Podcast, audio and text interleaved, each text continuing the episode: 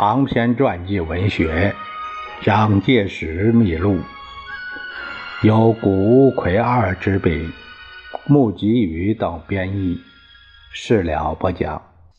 第十章：身处反蒋困境。下部分。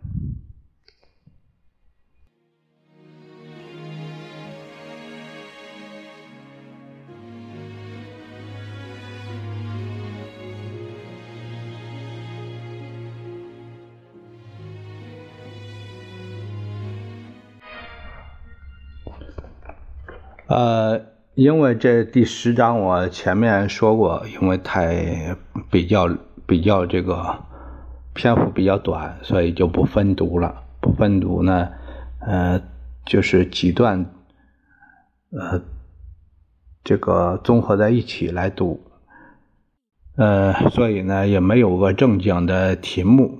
啊，我上一部分呢说是中山舰的诡异的中山舰是这样命题，这一段用什么命题呢？等我读完以后再做个命题。所以呢，搞得我连报这个节目单都不好报。那么我们看下面的内容，在发布戒严令同时，蒋介石下令海军学校副校长欧阳格。掌握舰队，将李之龙逮捕，严加训救。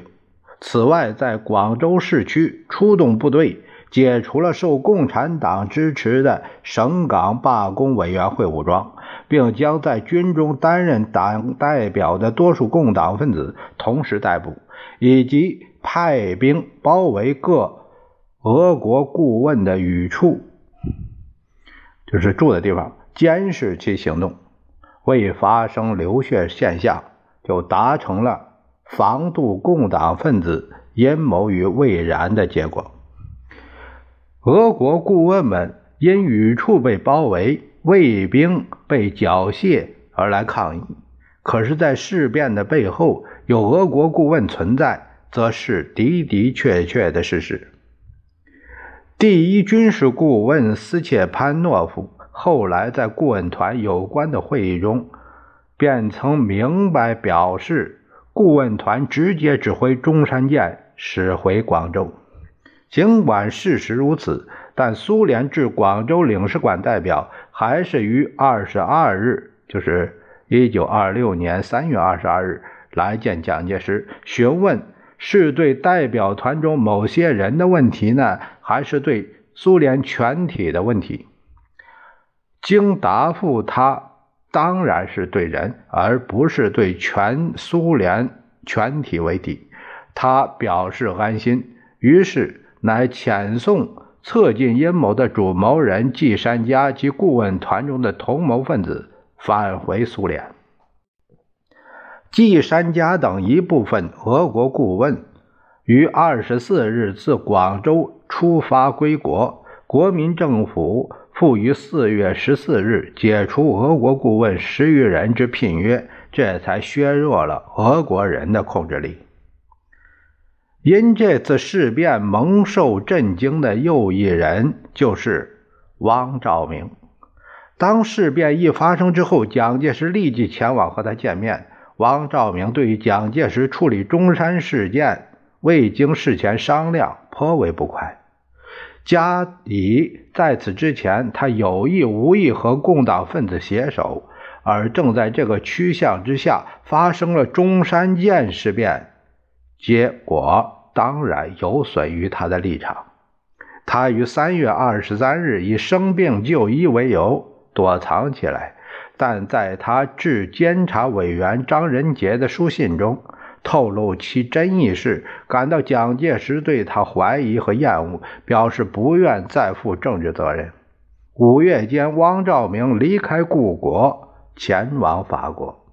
在另一方面，由于处理中山事件是出于独断，由军队的立场而论，蒋介石认为自己也有必要表明负责任的态度，于是乃于三月二十三日。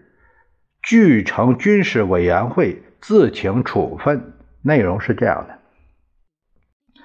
此次事起仓促，处置非常，事前未及报告，发善之罪，诚不敢辞。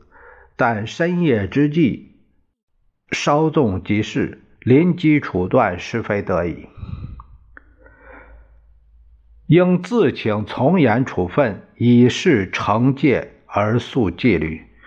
锦城军事委员会蒋中正对于这个成文，军事委员会未予处分。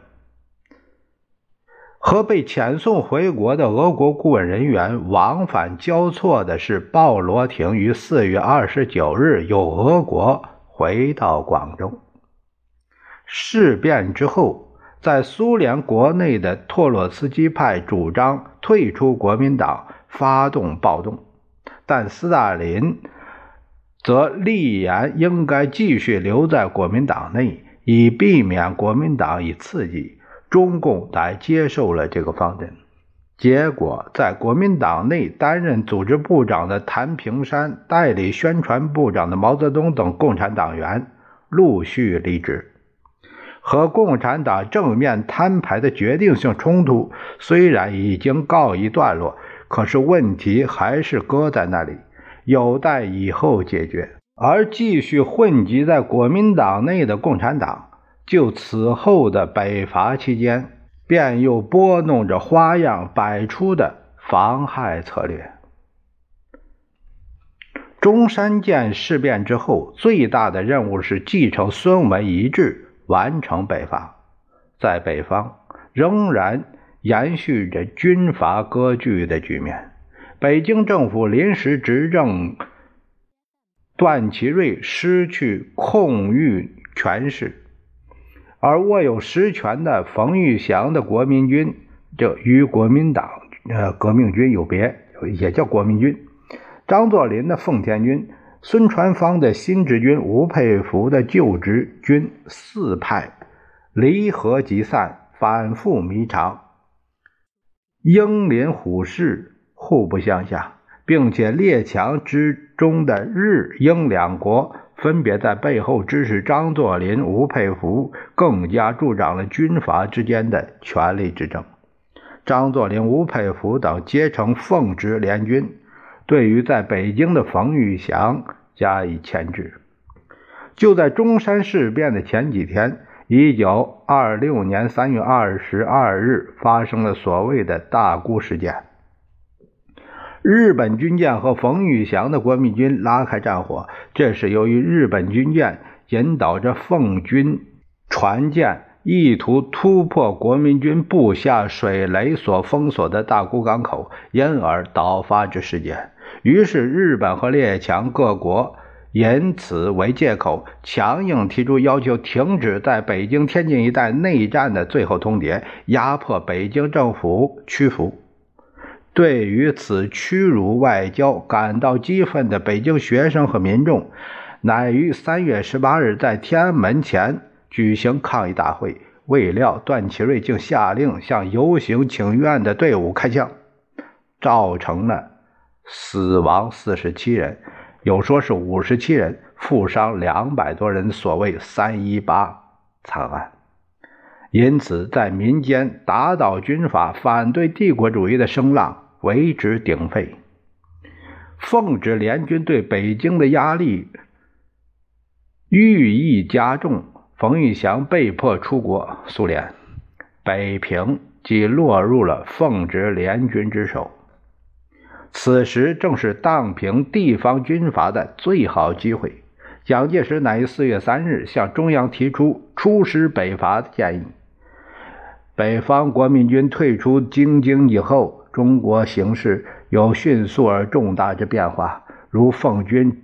占领京津，则日本在华之势力愈加稳固。吴佩孚在鄂粤之势力，应必竭力助长之。孙传芳盘踞江浙，应必逼孙与吴联。美国近且有联孙以牵制日本之倾向。法国恐苏俄在华势力之复张，故急于于英日联合战线。在滇驻唐，驻唐是唐继尧，以牵制广东之北伐。总之，列强在华，对于北方国民军处置击毙之后，其必转移视线，注全力于两广革命根据地无疑，且其期限不出三月至半年之内也。是故，北伐出师必须。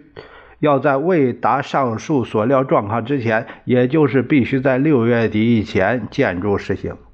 这个建议为中央所采纳。四月十六日，蒋介石被推举为军事委员会主席，继之复于六月五日，奉国民政府之命，任为国民革命军总司令，迅速着手筹划北伐事宜。面临北伐的国民革命军总兵力计八个军，约十万人，但其中可能出动的部队不过五万人。各军军长是：第一军何应钦，第二军谭延闿，第三军朱培德，第四军李继琛，第五军李福林，第六军程潜，第七军李宗仁，第八军唐生智。此外。由以八艘军舰构成的海军舰队及拥有飞机三架的空军一队，整个可供调遣的力量就这么多。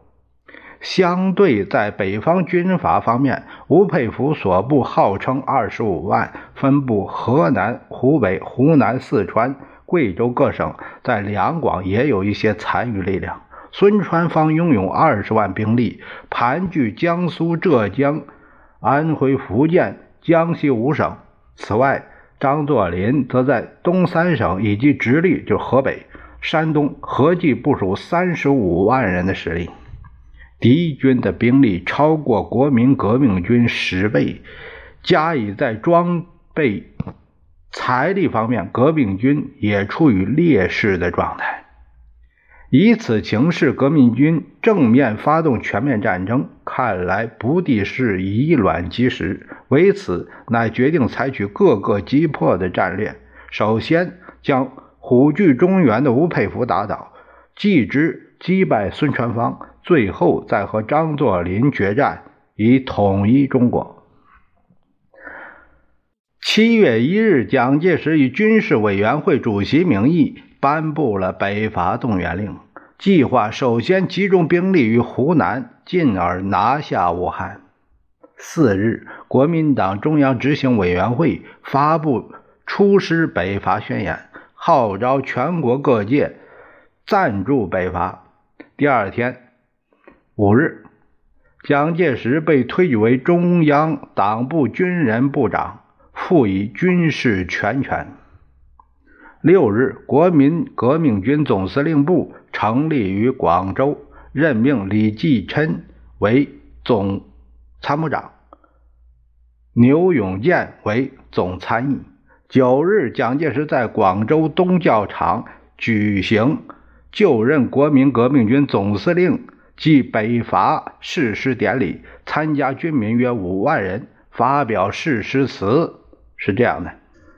国民痛苦，火热水深，土伐军阀为虎作伥，帝国主义以消以仗。本军兴师救国救民，总理一命，并若日兴，吊民伐罪，坚决凶囚，复我平等，还我自由，皆我将士为民前锋，有进无退，为国效忠，实行主义，牺牲个人，丹心碧血。革命精神，同时更对全国发表宣言，在力举革命过程之后，特别宣告：中正今自就职，今三世为国人告：第一，必与帝国主义以及工具为不断之决战，绝不妥协和调和之余地；第二。求与全国军人一致对外，共同革命，以其三民主义早日实现。第三，必使我全军与国民深相结合，以为人民之军队，进而要求全国人民共负革命之责任。